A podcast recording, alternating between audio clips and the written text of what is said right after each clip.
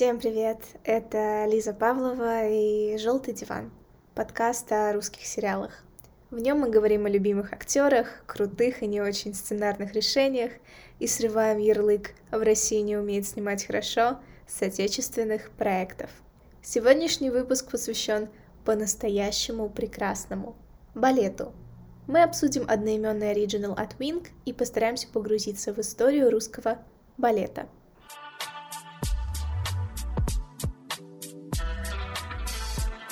Скажу честно, до этого выпуска в слове «балет» в моей голове возникали следующие ассоциации. Стекло в пуантах, Австралийская танцевальная академия по карусели и Натали Портман в черной пачке. В усё, совсем не густо, согласна. Балет всегда был тем видом искусства, который я воспринимала на примитивном уровне, зрительном. Но благодаря сериалу Евгения Сангаджиева и залипанию на танцы по ТНТ, желание разобраться в смысловой составляющей пересилило – Предлагаю заняться этим вместе. Итак, драма-балет вышла на Винк в мае этого года.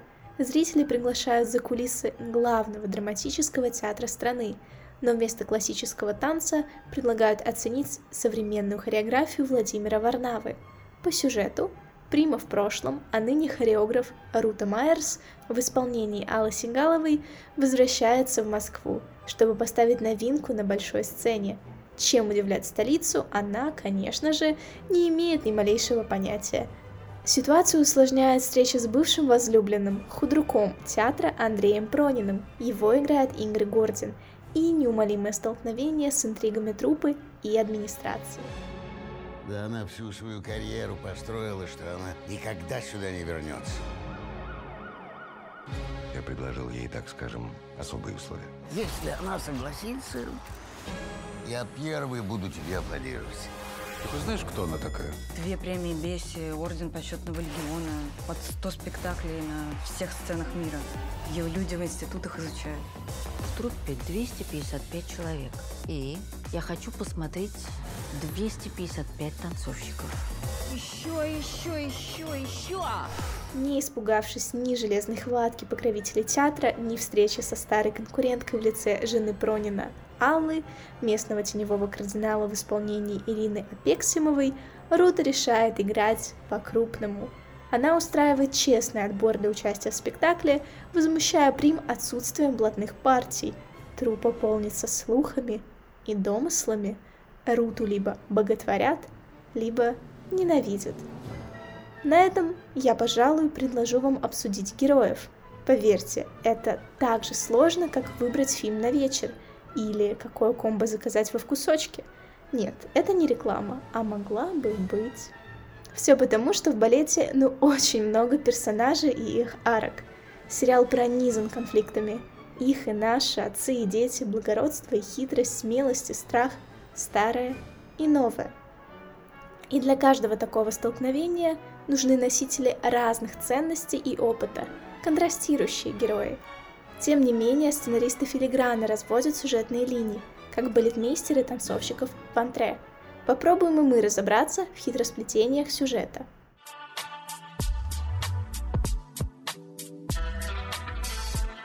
Начнем с Руты Майерс, блистательной советской танцовщицы, которой пришлось оставить родную сцену и несколько десятилетий прожить в Америке.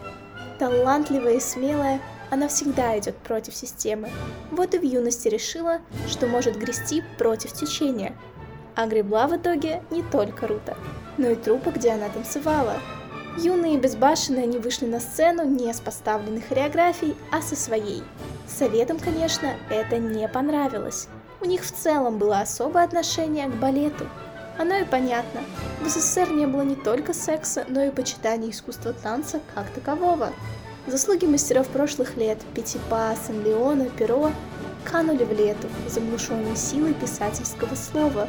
Как же виртуозно получалось тогда отбрасывать контекст и выстраивать выгодный идейный вектор.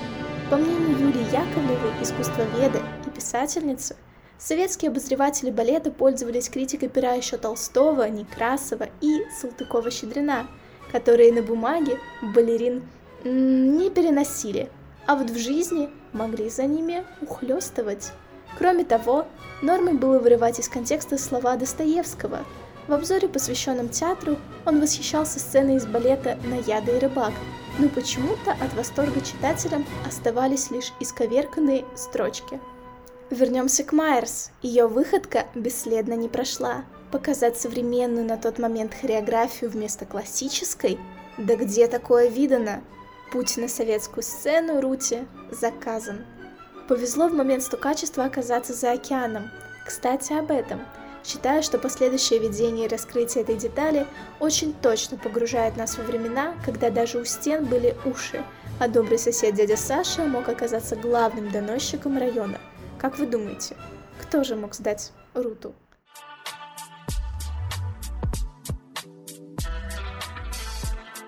Майерс остается в Штатах, ставит блестящие спектакли. Но прайм-тайму, как известно, суждено заканчиваться.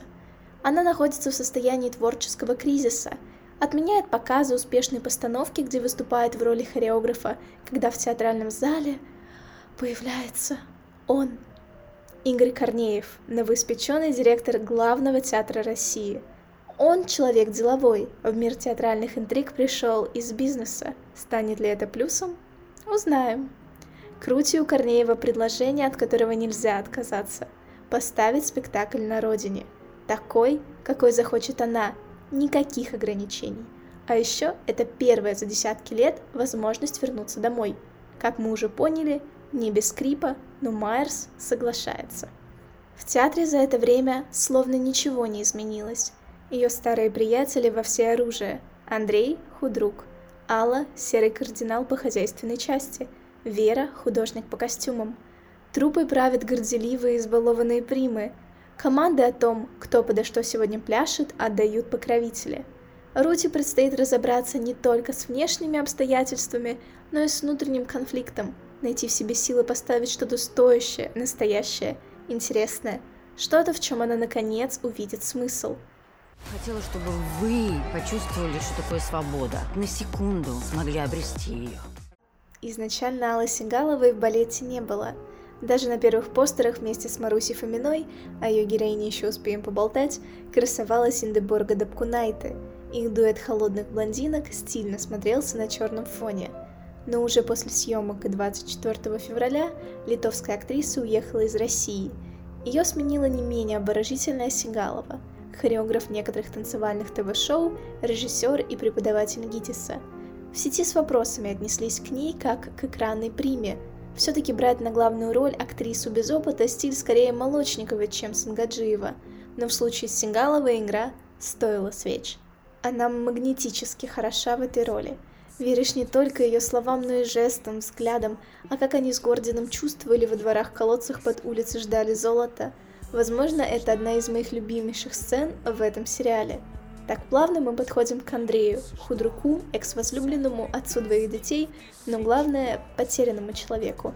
На первый взгляд у него есть все – статус, деньги, семья, страсть, да тот же талант. Но Андрей кажется глубоко несчастливым. Место в театре под ним дышит наладом, женой от былого костра лишь иногда вспыхивают искры, отношения с детьми сложные – а тут еще появляется та, кого он по-настоящему любил. И, может быть, любит до сих пор. Знаете, хочется выразить особенную благодарность сценаристам за прописанную любовную ветку людей, которым далеко за 40. У меня почему-то такие истории ассоциируются с сериалами по России 1 или объятиями Елены и шефа из кухни. Как будто взрослые люди в молодежных сериалах либо настолько картонные, что семьи и любви иметь не могут, либо карикатурно целомудренные, либо карикатурно страстные. А в случае с балетом мы видим на экране реконструкцию отношений. Рута и Андрей не сразу кидаются на шею друг другу, не сразу сближаются. У них есть путь, как у самураев, и они его с достоинством проходят. Короче, респект. Без тебя я бы не стала тем, кем стала. Ты помог мне прожить мою жизнь. Думаешь, все могло быть иначе?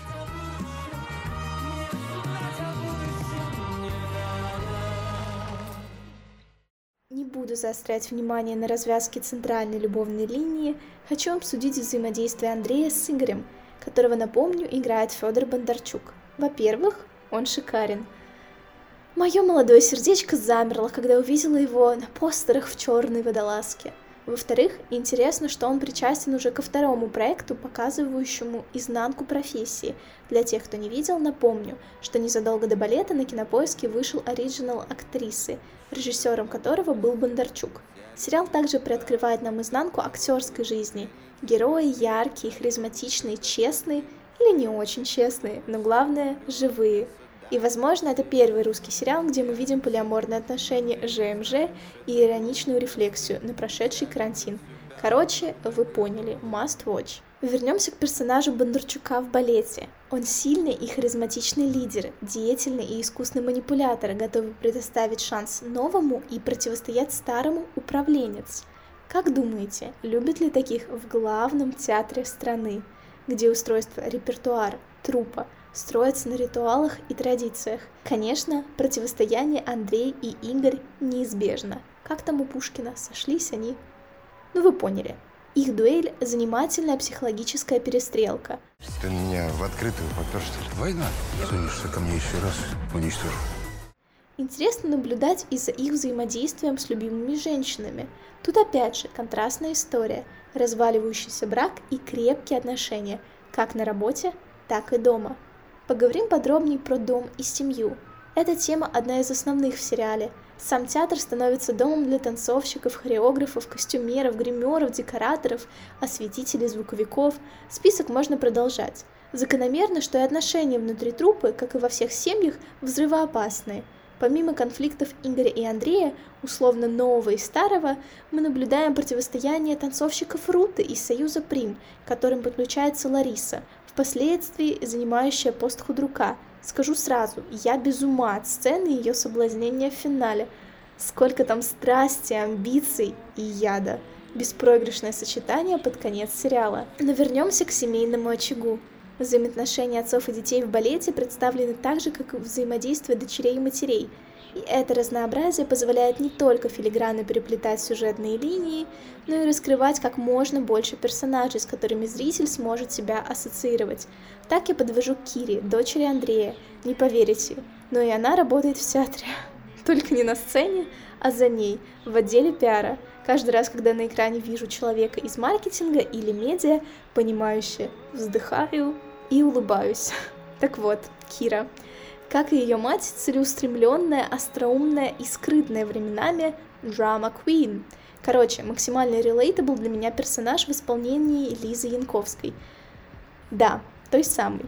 И тут династии. Сейчас спойлер-аларм. Особенно меня порадовала любовная линия Киры. Во-первых, у нее тайный роман с харизматичным дядькой, питерским композитором и приятелем Игоря и Андрея Лазовским – Боже, этот мужчина пленил меня еще в содержанках. Сама бы к нему в Питер бросилась, но не придется, достаточно проехаться часик на метро. Игорю Миркурбанову, как никому, идет образ бухающего деятеля искусства, жонглирующего шутками да прибаутками. Но вернемся к любви. Отношения Лазовского и Киры меня тронули. До идеальных и здоровых им, конечно, далеко, но несмотря на разницу в возрасте и некоторые недомолвки, пара органично сложилась. Во-вторых, Противостояние мать и дочь. Алла и Кира. Они во многом похожи. Возможно, именно поэтому столь опасно оставлять двух девушек на грани взрыва поблизости. Сценаристы, спасибо за этот коллапс. Алла решает в очередной раз вмешаться в проблемы мужа. Дело в том, что Игорь хочет убрать Андрея из театра, поставив на место худрука своего человека. Поэтому Алла просит прикормленных криминальных единиц разобраться, но только без насилия. Угу. А теперь угадайте, кому прибежит ОМОН. Конечно же, Клазовскому. Неловко получилось, правда, Алла? Засадить любовника дочери. Кира, конечно, поревела, но сдаваться без боя не стала. Посмотрите, как она отомстит серому кардиналу театра в балете. Хочу, чтобы мама поняла, что я чувствую. Да, как вы поняли, здоровых отношений в сериале маловато. Почти все спотыкаются на одном и том же – на вранье. Но кто я такая, чтобы лишить вас примера скорее хэппи-энда? Стеклом еще успеем наесться. Помните, что помимо дочери у Андрея есть сын, Илья. Красавец он знатный. Но Лазовский все равно в моем сердечке. Играет Илью Петр Райков, профессиональный танцор с более чем десятилетним опытом и сильно сверстанным портфолио. Интересно, не на Тиндере? Думаю, вы поняли, что по сцене, а в сериале даже по гримерке, он летает как пух с губ Иола. В семье же Илья скорее паршивая овца, отбившаяся от стада. Он не только говорит, что думает, но и думает, что говорит. Не всегда, конечно, но честность характерна ему больше, чем, например, Алле. Возможно, именно поэтому Илья так стремится попасть в новую постановку Руты, чувствует, что это будет нечто особенное – но в призме семьи меня интересует его любовная линия. Не профессиональная, хотя и о ней поговорим. Или не поговорим, а то этот выпуск растянется на два часа. Спойлер-аларм. Отношения Ильи и Ани, помощницы Руты, гармонично вписались в пласт сериала, где большие дяди спорят о больших деньгах. В балете и такое, конечно же, есть, просто мне не хочется раскрывать все интриги. Там же давно не осталось ни музыки, ни балета. Вечная подковерная возня, срач, скандал. Всех ограбим, всех убьем. Кого надо, купим. Ну и как это должны понять там?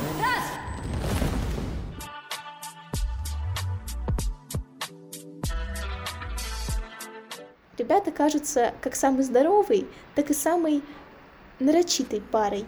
Либо для меня слишком очевидно, что сценаристы их сводят по операторской работе, либо все так и задумано. Почувствуйте себя пророком, что называется. Но несмотря на странную историю о том, что помощница Руты без танцевального образования становится частью спектакля и выступает вместе с профи, Аня и Илья для меня сложились. Как пара, конечно. Рута в свой спектакль взяла. Я буду участвовать в ее постановке.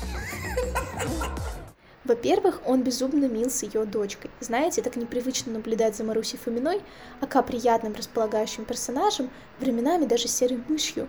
После первых двух сезонов контейнера, где она властная и жестокая жена с Рублевки, ее перевоплощение стало сюрпризом.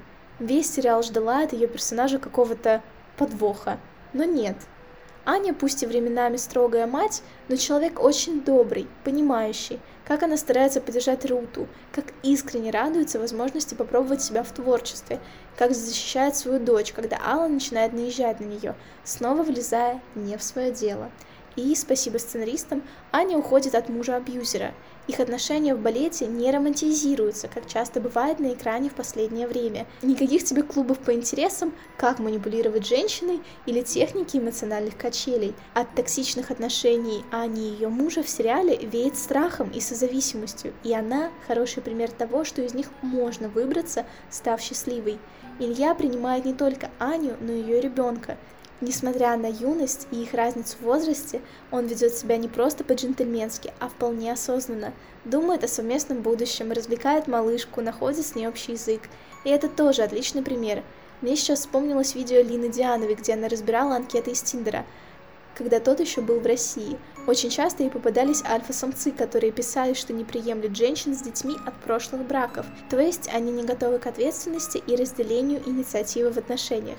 Надеюсь, вы еще успеваете за моими размышлениями и сюжетом. Поместить все арки и события сериала, обсудить все отсылки, детали и интересности в одном выпуске просто невозможно, потому что проект Сангаджиева полнится ими. Это я так плавно перехожу к рекомендации посмотреть балет, если вы его еще не видели, но выдержали мою часть почти без спойлеров.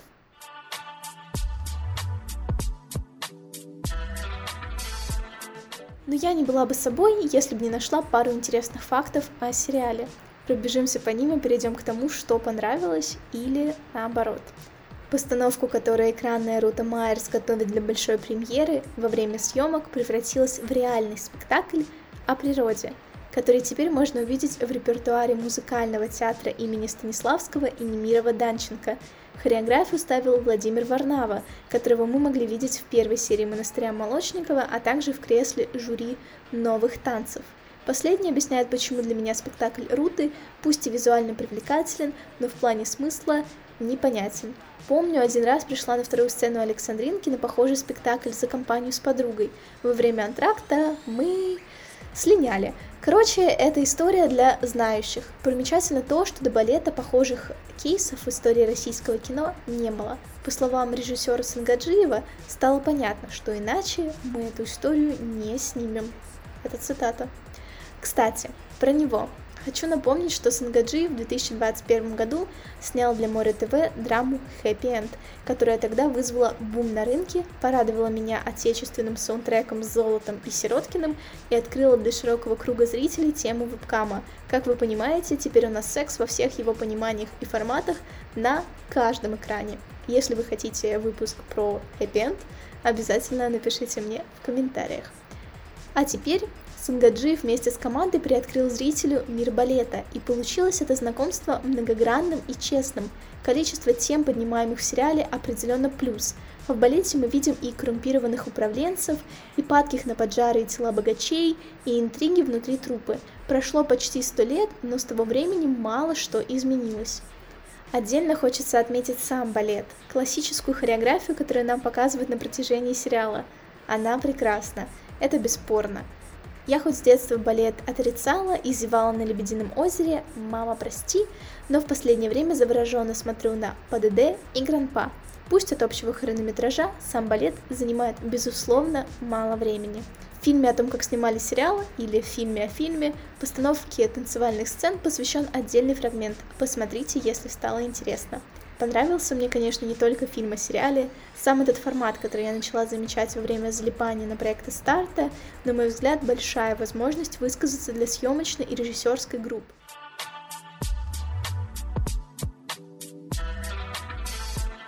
Балет как сериал, идея, реализация, визуал, музыка, актерская работа – отличный проект. Он красивый, вкусный, разносторонний, вдохновляющий. После хочется встать с желтого дивана и бежать либо в Мариинку, либо аж в Москву в Большой ехать. Я это еще не сделала, потому что читала про Пятипа и готовила выпуск, но обещаю справиться.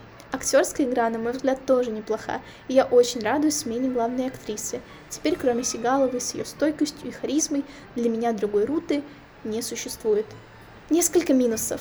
Смешалось все. В балете, ну, очень много сюжетных линий. Из-за их количества не всегда получается раскрыть того или иного героя. Он становится скорее функцией. А жаль, потому что чувствуется, что многие персонажи могли бы быть глубже, шире. По той же причине воспринимать сериал иногда бывает тяжело, особенно если вы смотрите с большим перерывом. Это не та история, которую ставишь себе за работой, йогой или мытьем посуды. Лучше не отключаться. Некоторые сценичные решения кажутся очевидными, например, финал. Меня он скорее разочаровал. Спойлер. Кольцевая композиция и преемственность — это, конечно, круто, но не так же в лоб. Я все ждала, что у них не получится сорвать спектакль, и даже на это надеялась.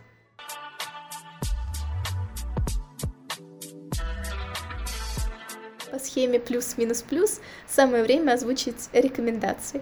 Если вам нравится балет и сериал, и само действие, предлагаю вам прочесть «Созидателей и зрителей. Русские балеты эпохи шедевров». Это книга для тех, кто ничего не слышал о русском балете. Если ваши познания заканчиваются на пуантах в «Лебедином озере», как мои, например, то искусствовед, критик и писательница Юлия Яковлева, о которой я уже говорила в выпуске, создала безболезненный способ их расширения – в ее книге всего шесть глав, за которые успевает родиться герой и разрушиться театр. Яковлева прослеживает историю становления русского балета, от сугубо мужского танца под присмотром Жан-Батиста Ланде до мифа о русском балете эпохи шедевров, созданном в конце 70-х хореографом Лопуховым – она пишет живо, иронично, откровенно, не стесняясь поспорить с коллегами и отстоять главного героя книги Мариуса Петипа, который создал русский классический балет, каким мы его знаем сегодня. Кроме того, в моем буклисте теперь разговоры о русском балете, комментарии к новейшей истории Павла Гершинсона и Вадима Гаевского, а также Большой театр, культура и политика, новая история Соломона Волкова. Первые две книги есть на букмейт, долго искать не нужно. Печально скажу, что тут тоже могла бы быть реклама, но... А вот третью книгу придется поискать самостоятельно. Все названия я оставлю для вас в описании.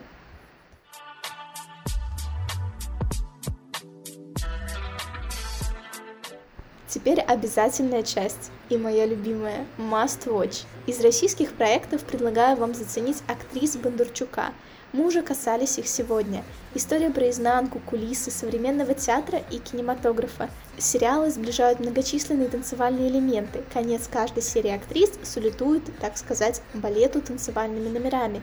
и, конечно, сама задумка. Для любителей отечественного кино драматичный фильм «Большой» про становление балерины, которая не просто крутит пируэты, а перелетает с одной крыши на другую. Буквально. Посмотрите. Согрешу и порекомендую вам фильм Даррена Аронофски «Черный лебедь», переосмысление немецкой легенды о любви с Натали Портман и Винсаном Касселем, или триллер, в котором балет действительно убивает. Нине, балерине Нью-Йоркского Линкольн-центра, выпадает шанс танцевать Адету, и в этой роли она безупречна. Ну как белому лебедю, живущему в теплично-абьюзивных условиях, перевоплотиться в обольстительницу Адилию? На этом риторическом вопросе хочу поблагодарить вас за прослушивание этого, как мне кажется, на стадии записи просто огромного выпуска. Надеюсь, вы нашли для себя, что посмотреть или прочесть. Буду очень рада вашим комментариям, оценкам, репостам или просто теплым словам в соцсетях. И это очень поможет в развитии этого подкаста. С вами была Лиза Павлова, Желтый диван. Увидимся.